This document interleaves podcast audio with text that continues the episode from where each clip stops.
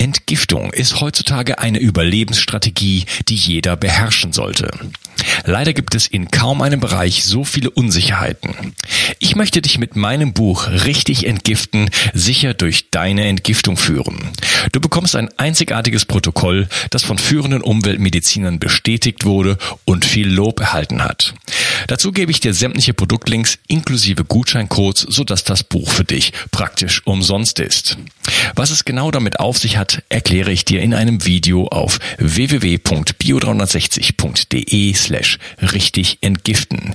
Den Link findest du gleich unten in der Beschreibung. Bio 360. Zurück ins Leben. Komm mit mir auf eine Reise. Eine Reise zu mehr Energie und fantastischer Gesundheit.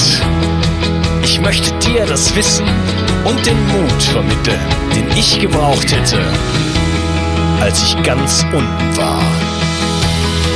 Dabei will ich dir helfen, wieder richtig in deine Energie zu kommen. Zurück ins Leben. Die Lasertherapie kommt vollständig ohne Chemikalien aus und hat dabei bemerkenswerte Erfolge. Was man genau mit Lasern und mit verschiedenen Farben im Körper erreichen kann, erfährst du in dieser Episode. Mein heutiger Gast ist Arzt, Biochemiker und der Urvater der modernen Lasertherapie. Begrüße mit mir Dr. Michael Weber. Hallo Michael. Hallo, hallo. Hey, ich habe mich ähm, schon lange auf dieses Gespräch gefreut und ähm, finde das Thema unfassbar spannend. Ich habe mir alles angeguckt von dir, was es äh, gibt auf YouTube und ähm, ihr hattet mir vorher noch von eurer Konferenz Videos geschickt und so weiter. Also ich bin da wirklich ein ganz, ganz großer Fan und äh, bin richtig äh, gespannt auf dieses Interview mit dir. Bevor wir aber einsteigen in unser Thema, vielleicht kannst du dich einfach mal so ein bisschen vorstellen. Ja, du hast ja schon gesagt, ich habe so ein bisschen äh, naturwissenschaftlichen Background. Ich habe zunächst mal äh, mit 18 Jahren, als ich mit dem Abitur fertig war, Chemie studiert. Eigentlich hätte ich gerne Medizin studiert, das war schon 1968. Damals hätte ich auch sofort Platz gehabt, noch nicht diesen strengen Numerus Clausus. Aber ich habe es halt nicht gemacht, obwohl ich mich sehr dafür interessiert habe, weil ich definitiv kein Blut sehen konnte. Und äh, habe mir dann gedacht, ich komme über die Chemie, die mir natürlich sehr viel Spaß gemacht hat, und dann über die Biochemie. Da habe ich dann mein Diplom gemacht, äh, schon 1908, äh, 1974 in Marburg an der Uni. Dann letztlich doch irgendwo zur Medizin und ähm, na, mit zunehmendem Alter bin ich dann etwas äh, entspannter geworden, was Blut und diese Dinge, Spritzen und alles, was man so an Menschen macht, betrifft. Und habe dann doch nochmal, äh, nachdem ich übrigens drei Jahre äh, unterrichtet habe, äh, im Schuldienst an einem guten Gymnasium Chemie, Biologie und Physik. Äh, da habe ich auch noch ein Pädagogikexamen gemacht und ein zweites Staatsexamen und habe mich dann doch entschlossen, die Medizin noch zu machen und habe dann 1976 mit dem Medizinstudium in Göttingen begonnen. Das ist mir naturgemäß sehr leicht gefallen. Wenn man vorher Chemie studiert hat, hat man natürlich ein exzellentes Gedächtnis und viel Verständnis äh, für Formeln und diese ganzen Geschichten, so dass ich äh, das sogar ein Jahr verkürzt gemacht habe. Und 1983 war ich dann fertig. Ähm, wie gesagt, ich habe eine sehr strenge naturwissenschaftliche Vorbildung, bin also eigentlich kein klassischer Alternativmediziner und äh, habe dann auch eine sehr harte Ausbildung gemacht an der Uni Göttingen im Bereich der inneren Medizin, habe dort sehr viel gelernt, habe mich dann äh, später allerdings doch entschlossen, nicht an der Uni zu bleiben, sondern eine eigene Praxis zu machen. Ich war sehr gut vorgebildet. Ich habe eine Praxis für Allgemeinmedizin seit 1988 mit einem Kassenarztsitz, den ich übrigens heute noch habe, obwohl eine Kollegin bei mir die normale Kassenarztpraxis macht. Ja, und äh, das mache ich schon 31 Jahre äh, in der Kassenpraxis. Man hat natürlich sehr viel klinische Erfahrung erworben. Neben der ganzen Facharztbezeichnung Allgemeinmedizin habe ich verschiedene andere Dinge gemacht, wie Naturheilverfahren, habe ich eine Zusatzbezeichnung äh, oder auch in Schmerztherapie, in Notfalltherapie und Rettungsmedizin, also viele, viele Dinge zusätzlich gemacht. Und äh, dann letztlich auch so vor 20 Jahren noch eine Zusatzbezeichnung in Akupunktur. Und das ist eigentlich auch gleich der Einstieg nachher in die Lasertherapie, denn über die Akupunktur bin ich eigentlich in diese Richtung gekommen. Ähm, es war ja so in den 90er Jahren wurde ja Akupunktur, sage ich mal, sehr äh, auf einmal sehr interessant. Viele Leute interessierten sich plötzlich dafür, äh, gerade für die Schmerztherapie. Und es ist halt so, auch wenn man als harter Schulmediziner 20, 30 Jahre in einer Praxis arbeitet, lernt man doch mit den Jahren die Limitierung der Schulmedizin kennen. Nicht? Man hat ja vorwiegend mit äh, chronisch Kranken zu tun, mit ihren Schmerzen, mit ihren degenerativen Gelenkerkrankungen, Wirbelsäulenerkrankungen und vielen, vielen anderen chronischen Erkrankungen. Und äh, dann stößt man plötzlich mit seiner althergebrachten Schulmedizin an die Grenzen und guckt dann eben auch nach Alternativen. Und das war dann letztlich der Einstieg für mich über Akupunktur. Und dann kam die Lasertherapie, über die wir gleich noch im Detail sprechen müssen. Gut, ich äh, bin mittlerweile schon 69 Jahre alt, aber arbeite noch genauso intensiv wie früher und äh, sag mal mit langer klinischer Erfahrung und noch mit diesen wunderschönen Projekten, die wir nachher im Detail besprechen, äh, bin ich immer noch voller Energie und voller Flamme und möchte das gern, wenn es irgendwie geht, vielleicht noch 20 Jahre weitermachen. ja, das, das, das merkt man auch. Das habe hab ich gerade schon im Vorgespräch gemerkt, dass du da Feuer und Flamme bist. Und äh, ja, warum sollte man das auch dann aufhören, wenn, wenn es sowieso die Leidenschaft ist? Also du hast einen riesengroßen Background hast viel gesehen, viel studiert, ähm, vieles zur Anwendung gebracht. Ähm, interessant, was du sagst als Arzt. Ähm, ja, da ich übersetze das mal, da lernt man Demut irgendwo auch, ähm, weil äh, man einfach vieles dann vielleicht auch doch nicht so behandeln kann. Und du hast einfach andere Wege gesucht, äh, wie man über die Schulmedizin hinausgehen kann. Und ähm, du arbeitest mit Licht. Wie bist du denn jetzt überhaupt zum Licht? Du hattest gerade schon gesagt, das ging irgendwie so von der Akupunktur, von der Schmerz Schmerztherapie äh, aus, aber wie bist du dann zum Licht gekommen? Ja, das ist eben auch ein interessanter Weg. Wie gesagt, die Akupunktur hat mich sehr fasziniert, weil es natürlich eine wunderschöne Methode ist äh, für viele Erkrankungen, speziell natürlich auch für chronische Schmerzerkrankungen. Ich habe dann in klassischer Weise dann in den 90er Jahren meine Akupunkturdiplome gemacht, damals in der Münchner Gruppe äh, von der Deutschen Akademie für Akupunktur, mein A- und B-Diplom, damit man wirklich auch einen guten Background hat und das wirklich auch von der Pika auf erlernt habe das dann auch eingesetzt und ja, und dann kommen manchmal so merkwürdige Zufälle im Leben, dass ich einen Physiker kennengelernt habe von der Universität Paderborn, die ja ganz nah hier an unserem Heimatort ist und äh, dieser Physiker äh, ist ein Laserphysiker, auch weltbekannt und äh, ja, und es gab damals schon Anfänge, ähm, Akupunkturpunkte statt Nadeln zu stechen. Ne? Das ist ja nun die althergebrachte Methode, aber es ist auch nicht jedermanns Sache, sich viele Nadeln irgendwo reinstecken zu lassen. Schmerzempfindliche, denken Sie an Kinder und so, die ja sehr auf, äh, gut auf Akupunktur ansprechen. Ja, und dann sind wir auf die Idee, gemeinsam zu kommen, äh, wie, wie es ja schon so von manchen praktiziert wird, äh, Akupunkturpunkte mit Laser zu behandeln. Da gab es schon eine ganze Reihe wissenschaftlicher Untersuchungen und auch Publikationen, dass man eben äh, Akupunkturpunkte mit gut gebündeltem Laserlicht eben auch stimulieren kann, so ähnlich wie mit einer Nadel. Äh, wichtig ist, dass der Laserstrahl dann gut fokussiert ist und der kann eben äh, auch bis zu einem gewissen Maße in, in das Gewebe eindringen, was normales Licht nicht kann. Das Sonnenlicht wirkt ja bekanntlich nur so auf der Haut. Aber ein gut gebündelter Laserstrahl kann also, das hängt natürlich ein bisschen von der Wellenlänge ab, äh, speziell im Rot- und Infrarotbereich drei bis maximal vielleicht fünf, sechs Zentimeter eindringen ins Gewebe. Und dadurch hat man auch eine Stimulation der Akupunkturpunkte so ähnlich wie mit einer Nadel. Allerdings in diesem Fall schmerzfrei das ist die eine Seite. Und die andere Seite ist natürlich, dass im, die Nadel macht ja nur eine Mikrotrauma im Gewebe. Mhm. Und wenn man dann immer wieder reinsticht mit einer Nadel, sagen manche Leute, äh, dass es dort auch Mikrovernarbung gibt, was letztlich nicht gut ist. Aber der Laserstrahl macht natürlich keine Vernarbung. Er stimuliert einmal die Punkte. Und dann in dem entsprechenden Areal, wo sozusagen auch der Schmerz ist, hat der Laserstrahl ja noch ganz andere Wirkungen. Laserlicht hat ja, um es mal ganz allgemein zu sagen, ähm, entzündungshemmende Wirkung, es hat wundheilende Wirkung, da kommen wir nachher noch im Detail drauf, wenn wir über die zellulären Wirkungen sprechen, hat abschwellende Wirkung, ähm, Durchblut, äh, also verbesserte Durchblutung, Mikrodurchblutung, also viele, viele andere Effekte, die man neben der Akupunkturpunktstimulation zusätzlich noch hat.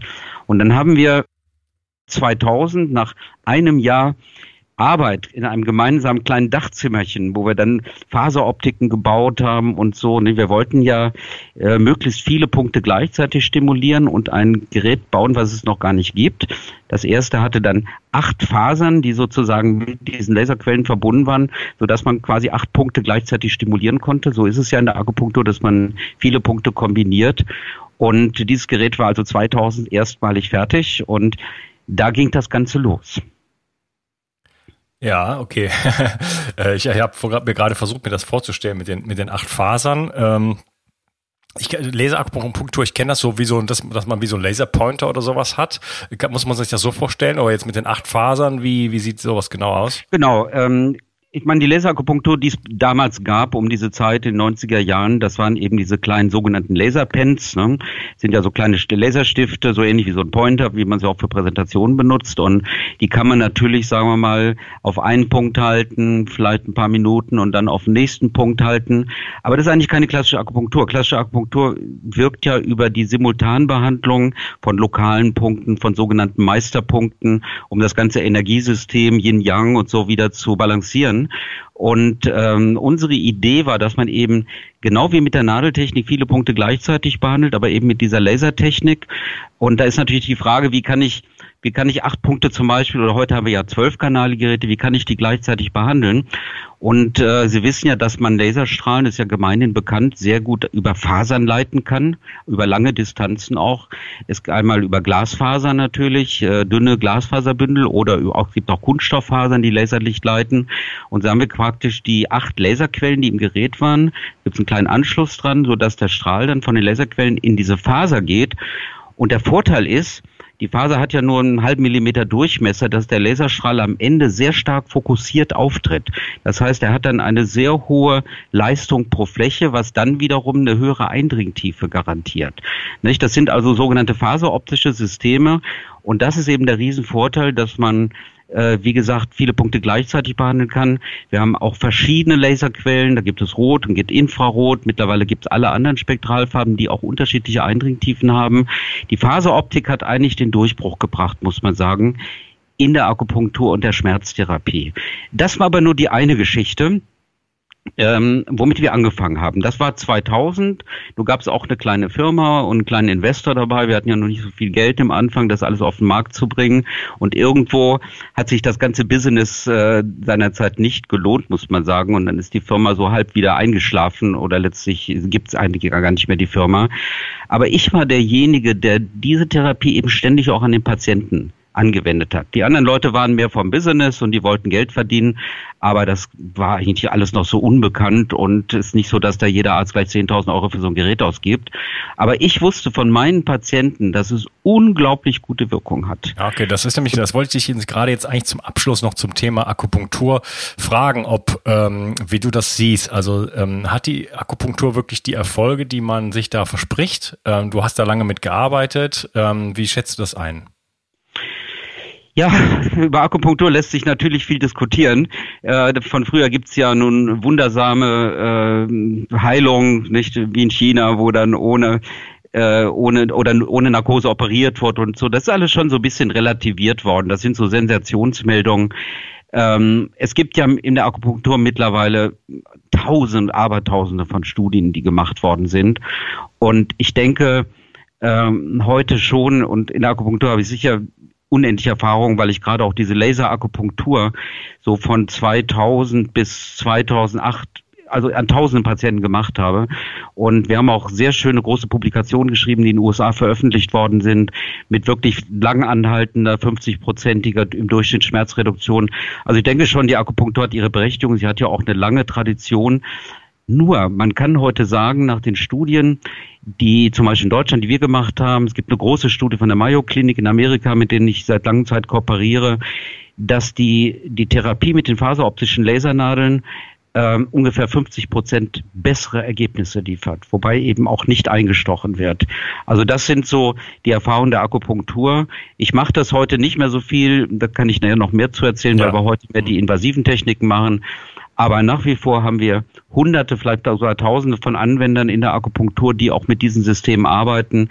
Äh, wir haben damals das System an den Professor Litscher, der ist ja Chef der äh, Forschung für Akupunktur an der Universität Graz weltbekannt, ist auch zweiter Präsident unserer Ausbildungsgesellschaft ISLA.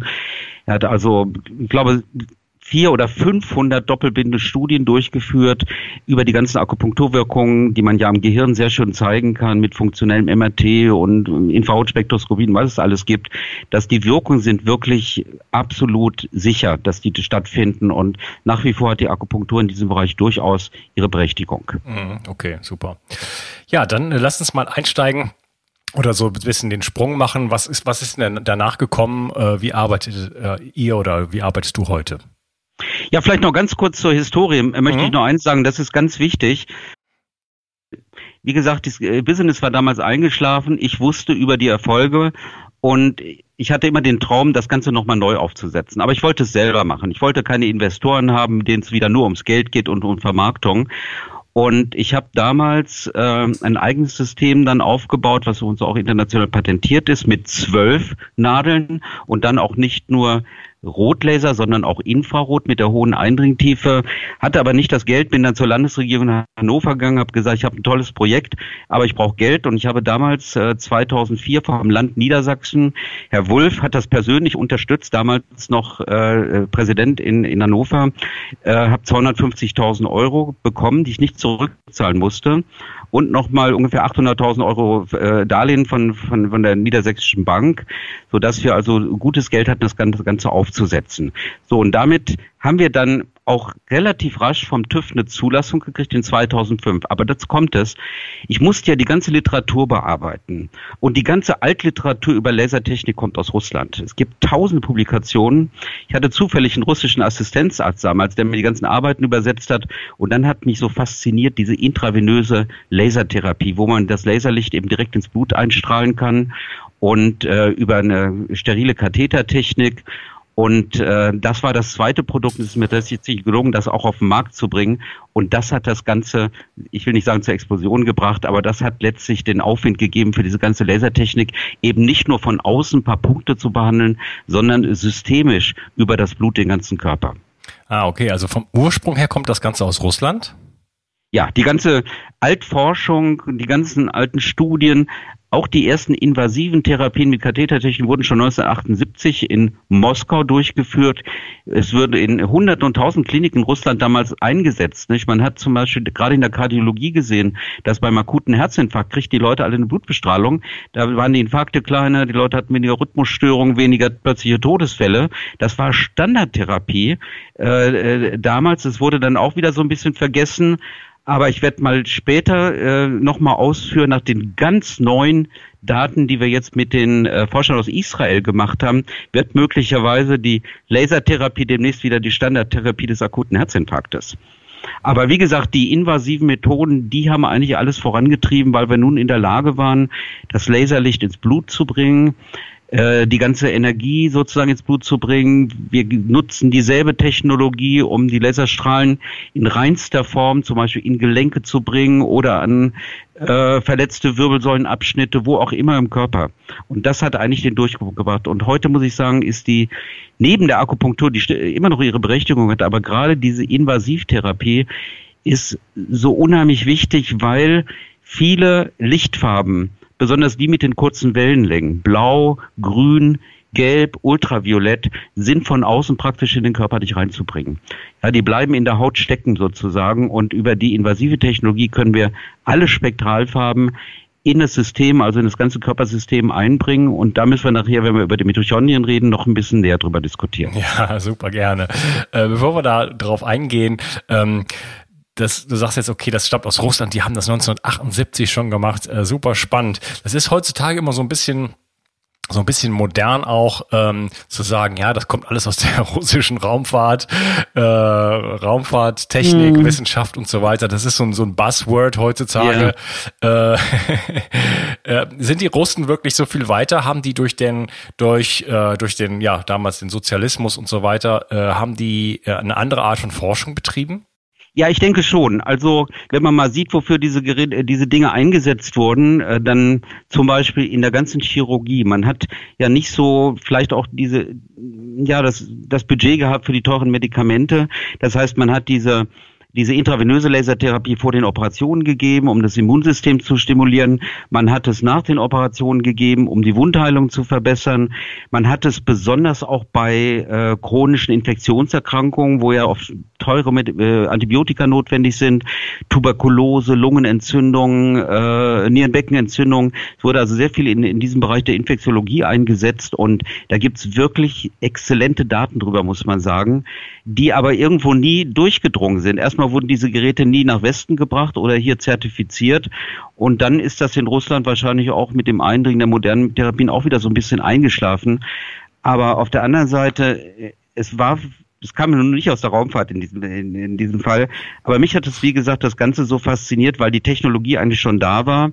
Wir konnten das weitgehend auch so ein bisschen übernehmen. Und, aber wir konnten es eben auch auf ein anderes Niveau bringen mit westlicher Forschung, mit Zertifizierung, CE und so weiter und dann auch in die Welt raustragen. Und das äh, war eben der große Vorteil, da muss man schon sagen. Wobei die, die namhafteste Forsch Forscherin, die eigentlich jeder kennt, der mit Lasern arbeitet, das ist die Frau Professor Tina Caru.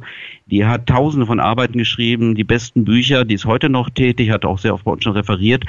Das ist eine Estin und das betont sie auch heute, dass sie aus Estland kommt, obwohl sie in Russland das Forschungsinstitut geleitet hat. Mhm. Ja, ja, okay, aber gehört Und Estland ja, ist heute EU. Gehörte ja damals dazu. ja. Okay. Ja, ähm, so, das, also ihr habt eine Technik in, jetzt entwickelt, äh, wie ihr invasiv Laserlicht in den Körper bringen könnt. Vielleicht kannst du das Ganze mal so ein bisschen beschreiben, wie man sich das vorstellen kann. Ja, wie gesagt, ich hatte ja schon gesagt, wir haben äh, diese faseroptischen Systeme, mit, wo wir eben verschiedene Laser entweder gleich oder auch verschiedene Wellenlängen. Wir haben ja heute alle äh, Spektralwellenlängen zur Verfügung. Nicht? Wenn man mal ans, an das sichtbare Spektrum denkt, das fängt ja an mit UV, das gut, das ist noch nicht sichtbar und dann geht's mit Blau, dann kommt Grün und dann kommt äh, Gelb und dann kommt Rot und dann kommt Infrarot. Das ist ja sozusagen das natürliche Spektrum. Äh, neben den sichtbaren Farben hat das Sonnenspektrum ja auch noch Ultraviolett, nicht? Das weiß man ja und auch äh, das nahe Infrarot. Das ist im Sonnenspektrum. So, und das ist ja letztlich auch dieses Spektrum, wo sich das ganze Leben entwickelt hat. Ne? Und ich sagte, wir haben nun zwei verschiedene Systeme. Einmal dieses externe System, Akupunktur, Schmerztherapie von außen. Dann nutzen wir eben heute rote und infrarote Laser, die eben eine relativ lange Wellenlänge haben und eben in der Haut sozusagen nicht hängen bleiben. So, das wäre, die können wir also von extern benutzen. Alle anderen wunderbaren Farben sind von extern praktisch nicht nutzbar. Oder wenn man sie auf die Haut setzt, gibt es höchstens Verbrennungen, ne, weil die ganze Energie sich in die Haut bündelt. Äh, mittels der invasiven Technik ist es so, dass wir quasi kleine Kanülen haben, ne, äh, wie so ein kleiner Butterfly zum Beispiel oder auch so eine Braunüle, wie man sie zur Infusion nutzt. Und äh, die können wir eben äh, entweder in die Blutbahn reinlegen oder wir können sie natürlich auch in ein Gelenk legen. Wir haben heute Nadeln äh, für die sogenannte interstitielle Therapie, also im Körper von vier bis zwölf Zentimeter Länge, sodass wir praktisch alle Gebiete erreichen können. Und dann ist es so, dass in diese Nadel eben ein ganz dünner, steriler äh, äh eine sterile Kunststofffaser eingelegt wird praktisch, die am Ende aus der Nadel rausschaut und ähm, am Ende einen Adapter hat sozusagen um sie mit dieser Faser, die vom Lasergerät kommt, zu koppeln, dass der Strahl, der aus der Faser rauskommt vom Lasergerät, auch genau in diesen dünnen Katheter reingeht und dann das Licht am Ende des Katheters rauskommt und dann einstrahlt irgendwo im Körper, zum Beispiel in der Blutbahn oder ähm, äh, irgendwo im Gelenk, an der Wirbelsäule, wo auch immer im Körper, um dann die entsprechende Wirkung äh, der verschiedenen Farben, Laserfarben eben im Gewebe nutzen zu können.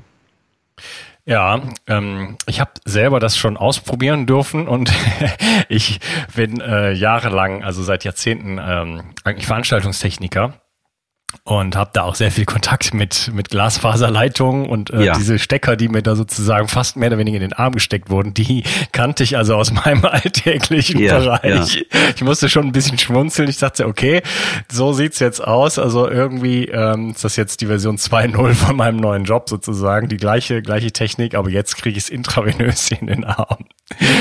Ja, ähm, was passiert denn jetzt überhaupt dann? Äh, was, was, was kann, kann ich für Effekte erreichen? Vielleicht, äh, wie meinst du, können wir da uns am besten nähern? Sollen wir erstmal über die einzelnen Farben sprechen, was die Farben vielleicht äh, machen in dann äh, im Blut? Ja. Oder ist das ist ja diese, diese verschiedenen Farben, Farbspektren, die gehen ja dann ins Blut. Wie wirkt jetzt das Licht auf das Blut? Ja, um es nochmal zu sagen, vielleicht nochmal ganz kurz zu dem Farbspektrum. Nicht? Ähm, wir, äh, die, das sichtbare Licht nicht? vom sogenannten elektromagnetischen Spektrum, das muss man auch nochmal sagen. Wir haben ja ein Wellenlängenspektrum, über das wir immer sprechen. Äh, das fängt an mit ganz kurzwelligen äh, äh, Wellen, wie zum Beispiel Röntgenstrahlen oder Gammastrahlen. Die sind natürlich super gefährlich, das weiß man, können Krebs ausüben. Ähm, und dann kommt man irgendwann, wenn die, wenn die Wellen länger werden, sozusagen zu dem sichtbaren Licht. Und das sichtbare ist ja nur ein ganz kleiner Teil des sogenannten elektromagnetischen Wellenspektrums. Ähm, das ist ja in 10 hoch minus 9, also äh, Nanometer nennen wir das. Und die, das sichtbare Licht bewegt sich ja irgendwo zwischen 400 und 700, 800 Nanometer. So, und dann äh, gibt's ja längere Wellen und das sind zum Beispiel Radiowellen oder Fernsehwellen oder unsere Handys. Das sind ja alles lange Wellen, die können wir natürlich nicht sehen. Glücklicherweise muss man sagen, weil sie haben ja hunderttausende Wellen überall äh, in unseren Zimmern und, und in der Umgebung. Ja. So, wir nutzen also dieses, dieses sichtbare Spektrum zwischen den, äh, wie gesagt, zwischen 400 und ungefähr 800 Nanometern. Und äh, da ist nun Folgendes ganz wichtig, dass man das wissen muss. Erst einmal, je länger die Wellen werden, um, umso besser ist die Eindringtiefe ins Gewebe vom Außen. Äh, auf der anderen Seite ist es so, je kürzer die Wellen sind, umso energiereicher sind sie. Also ultraviolettes Licht, blaues Licht ist energiereicher als rotes und infrarotes Licht. Ne?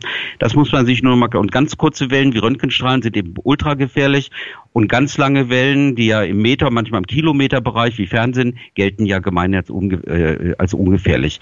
So, das muss man sich nochmal klar machen, dann sollte man nochmal strukturiert sagen, also für die externe Therapie von außen kann man eigentlich nur rotes und infrarotes Licht nehmen, weil die eben ganz gut äh, durch, durch die Haut durchgehen. Sie werden nicht vom, vom Blut gebunden und den Gewebestrukturen. Externe Therapie. Interne Therapie im Blut, im Gewebe können wir natürlich alle Wellenlängen nutzen, weil wir da diese Hautbarriere, die die Natur ja bewusst gemacht hat für uns, ne, damit nicht das ganze Licht in den Körper einstrahlt. Deshalb sind ja auch die Leute in den Afrika eben dunkler als wir in den nordischen Ländern, ähm, dass wir eben diese Hautbarriere überwinden können. So, das heißt, und dann muss man sich nochmal klar machen, dass sich das ganze Leben auf der Welt im Licht entwickelt hat. Muss man ganz klar sagen. Ohne Licht und ohne Sonne gäbe es natürlich kein Leben. Also muss die, das Licht ja irgendwo die Basis unseres Lebens sein. Und alle Strukturen, die in unserem Körper vorhanden sind, alles, was wir haben, äh, seien es Enzyme, seien es äh, Fettgewebe, alle, also alle Zelltypen sind im Licht entstanden und wirken irgendwo zusammen mit Licht, ja, wenn man sie behandelt oder stimuliert in irgendeiner Weise. Das muss man sich nochmal klar machen. Und mhm. ähm, um es nochmal zu sagen, blaues, ultraviolettes, grünes und gelbes Licht gehen praktisch kaum durch, deshalb sind die für die externe Therapie un, ungeeignet, aber noch viel interessanter. Für die in, invasive Therapie, wo wir direkt Kontakt haben mit den Blutzellen oder direkt Kontakt haben, wenn wir sie im Gelenk applizieren, mit äh, Knorpelzellen, mit Nervenzellen im Gewebe. Da haben wir natürlich ein ganz anderes Spektrum, weil wir das gesamte Spektrum eben einsetzen können. Ja, obwohl du gesagt hast, dass, dass es natürlich Sinn macht, dass äh, von, von Natur aus dieses, dieses, diese äh, Frequenzspektren sozusagen gar nicht ins Innere des Körpers kommen. Wir haben ja im Sonnenlicht auch die Fraunhofer-Linien, das sind also Aussparungen im, im Sonnenlicht, die äh, korrelieren mit ähm, den Strukturgrößen sozusagen in unserem Körper, also mit, quasi mit allen Baustoffen, mit allen Mineralien. Ja. Das heißt, wir haben eine Entsprechung im Licht oder wir können, oder andersrum, wahrscheinlich entwicklungsgeschichtlich äh, gesehen haben wir uns entsprechend darauf angepasst, vermute ich mal, ich weiß es nicht. Ähm, aber das heißt, ähm, überall da, wo wir eine Entsprechung haben, sozusagen, werden wir nicht beschienen. Mhm, richtig, ja. Ähm, das heißt, da, also das ist, finde ich sowieso total faszinierend, weil das ist ein hoch angepasstes äh, Licht sozusagen, oder wir sind hoch angepasst, wie auch immer, Schöpfung oder Evolution, ja. Ähm, aber äh, was ist jetzt, wenn ich ähm, auf Wellenlängen Licht emittiere, egal ob jetzt von außen oder von, von innen sozusagen, äh, was zum Beispiel ähm, in diesen Fraunhofer-Linien entspricht. Also muss ich da nicht vorsichtig sein? Nein, eigentlich nicht. Wie gesagt, ähm, wir haben eben diese lichtempfindlichen Strukturen im Körper und es ist nun mal so, dass, äh, wenn wir mal das Blut betrachten, gerade die großen Blutgefäße bekommen ja von dem Sonnenlicht wenig mit. Wir haben natürlich eine Lichtaufnahme auf die Haut, äh, in die äußeren Kapillaren, die bekommen natürlich Licht ab, ist ja auch wichtig für Vitamin D-Stoffwechsel zum Beispiel, ne? das weiß man ja seit lange, aber es ist eben einfach so, das Licht, äh, was ja wirklich, das werden wir hinterher noch besprechen, fantastische Wirkung haben, es scheint eben nicht in die Leber oder es scheint auch nicht ins Herz oder ins Gehirn. Und äh, da müssen wir eben Wege finden, wenn wir diese Heilkraft des Lichts sozusagen oder das Licht als Medikament sozusagen mal betrachten, ähm, dass wir dann eben die Möglichkeit haben, das Licht äh, überall in den Körper hineinzubringen. Äh, denn wir leiden alle unter Alterungsprozessen, da kommen wir gleich noch auf die Mitochondrien, sind eben unsere limitierten Kernkraftwerke sozusagen mit begrenzter Laufzeit, ne, deshalb altern wir ja auch und müssen irgendwann sterben, äh, dass wir diesen Prozess der degenerativen Erkrankungen und dieser ganze Komplex des Alterns ähm, und der ganzen chronischen Erkrankungen, ne, die ja letztlich auf degenerativen äh, mitochondrialen Wirkungen beruhen, dass wir da Einfluss nehmen können. Wir nutzen dann letztlich das Licht als Medikament und wenn wir es zum Beispiel ins Blut bringen, um nochmal so ein paar Wirkungen zu sagen, äh, wenn wir mal die verschiedenen Farben betrachten, ähm, dann kann man zum Beispiel sagen, das weiß man aus vielen Forschungen, dass zum Beispiel das rote Licht im Blut die ähm, die Viskosität des Blutes verbessert. Das Blut wird einfach dünnflüssiger. Man kann das übrigens auch sehr schön unter dem Mikroskop nachweisen, äh, dass die das Zusammenkleben der Erythrozyten ähm, bei schlechter Durchblutung, ne, die bilden ja dann wie so eine Art Geldrollen, kleben zusammen, können schlecht Sauerstoff tragen, dass die wunderbar dann wieder fließen, äh, dass die, die Erythrozyten können sich auch deformieren, dass die praktisch sich besser deformieren können und dann auch in schlecht durchblutete Gewebe wieder hineinkommen. Das ist die äh, Sache mit dem roten Licht. Man weiß von dem äh, grünen Licht zum Beispiel, dass die Bindungsfähigkeit äh, des, des, äh, des Sauerstoffs ans Hämoglobin erhöht wird, ohne dass wir jetzt unbedingt mehr, mehr rote Blutkörperchen haben, aber wir haben eine etwas 15, etwa 15 Prozent höhere äh, Beladung, äh, Beladung äh, mit, äh, mit Sauerstoff an die roten Blutkörperchen. Ähm, dann haben wir, wenn wir mal das blaue Licht be betrachten, das hat wieder eine, eine ganz hohe, einmal hat es entzündungshemmende Wirkung, kann also auch zum Beispiel Bakterien oder Viren mit abtöten, so ähnlich wie UV, steht ja Name UV-Spektrum. Aber blaues Licht ähm, setzt zum Beispiel Stickstoffmonoxid frei. Ne? Das ist ja die sogenannte Nitromedizin, eine Riesendiskussion mittlerweile äh, über Stickstoffmonoxid. Das produzieren wir ja normalerweise beim Laufen ne? in unseren Blutgefäßen, wenn wir ordentlich laufen und Sport machen. Äh, und man weiß ja, Stickstoffmonoxid ähm, macht ja eine wunderbare äh, Vasodilatation. Das heißt, ne, also die Blutgefäße öffnen sich, die Mikrozirkulation wird gewaltig verbessert. Und dieses Stickstoffmonoxid, was sich im Blut äh, sofort ans Hämoglobin zu einem Komplex bindet, wird durch den blauen Laser intravenös abgespalten, sodass dann die, diese gefäßerweiternde Wirkung unmittelbar zum Tragen kommt. Das heißt, man hat also äh, im Zusammenwirken mit den verschiedenen Lasern bessere Viskosität, bessere Sauerstoffaufnahme über Stickstoffmonoxid, Öffnung der ganzen Mikrozirkulation. Denken Sie mal gerade an Diabetes, nicht bei äh, Augen, Niere, Gehirn oder bei den alternden Leuten. Das sind so die, die verschiedenen Wirkungen der, äh, der verschiedenen Laser. Zusätzlich gibt es dann aber auch noch eine Immunstimulation. Ähm, ist ja so, speziell auch der Rotlaser, das ist ja sehr gut bekannt, dass ähm, dass die verschiedenen weißen Blutkörperchen, gibt es ja nur eine ganze Reihe verschiedener, nicht? es gibt die äh, Lymphozyten, es gibt die Makrophagen und, und Neutrophile und was es alles gibt, dass die eben durch den Laser stimuliert werden und dadurch, dass eben das ganze Immunsystem, was ja durch die Leukozyten repräsentiert wird, eben erheblich verbessert wird, was natürlich gerade auch bei chronischen Krankungen von ungeheurer Bedeutung ist. Ja, okay. Ähm, da würde ich gerne jetzt noch weiter drauf eingehen. Da fehlt auch noch eine Farbe mindestens. Ähm, ja. Ich würde aber die, die, die Gelegenheit gerne nutzen, an dieser Stelle die Episode zu unterteilen und dann wirklich richtig im zweiten Teil darauf einzusteigen. Ähm, du hattest eben das Stichwort schon genannt, Licht als Medikament. Was kann man wirklich genau damit erreichen? Du hast uns jetzt schon mal so eine Vorausschau gegeben. Ähm, ja, ich danke dir erstmal für diesen heutigen Teil und wir hören uns im nächsten. Mach's gut. Ciao, Michael. Okay, tschüss, danke. Wenn du schon länger meinen Podcast hörst, dann weißt du, wie wichtig der Schlaf für deine Gesundheit ist. Aber wie gut schläfst du wirklich? Bekommst du genügend Tiefschlaf, um dich richtig zu erholen? Wachst du nachts auf, ohne es zu merken? Bekommst du ausreichend REM-Schlaf, um aufgeweckt und ausgeglichen durchs Leben zu gehen? Ich benutze, um das herauszufinden, den Aura-Ring. Dieser Ring ist klein, unauffällig und der wahrscheinlich beste Schlaftrecker auf dem Markt. Ich konnte mit Hilfe des Ohrrings einige wichtige Entscheidungen zugunsten meines Schlafes treffen. Ich kann dir also den Ohrring nur wärmstens empfehlen. Ich habe lange mit Ora gesprochen und als einziger in Deutschland einen dauerhaften Rabatt von sage und schreibe 50 Dollar für dich erwirkt. Alles, was du tun musst, ist dem Link in der Beschreibung zu folgen. Die Investition in deinen Schlaf und deine Erholung lohnt sich in jedem Fall. Bio 360. Zurück ins Leben. Komm mit mir auf eine Reise. Eine Reise zu mehr Energie und fantastischer Gesundheit. Ich möchte dir das Wissen und den Mut vermitteln, den ich gebraucht hätte, als ich ganz unten war. Dabei will ich dir helfen, wieder richtig in deine Energie zu kommen. Zurück ins Leben.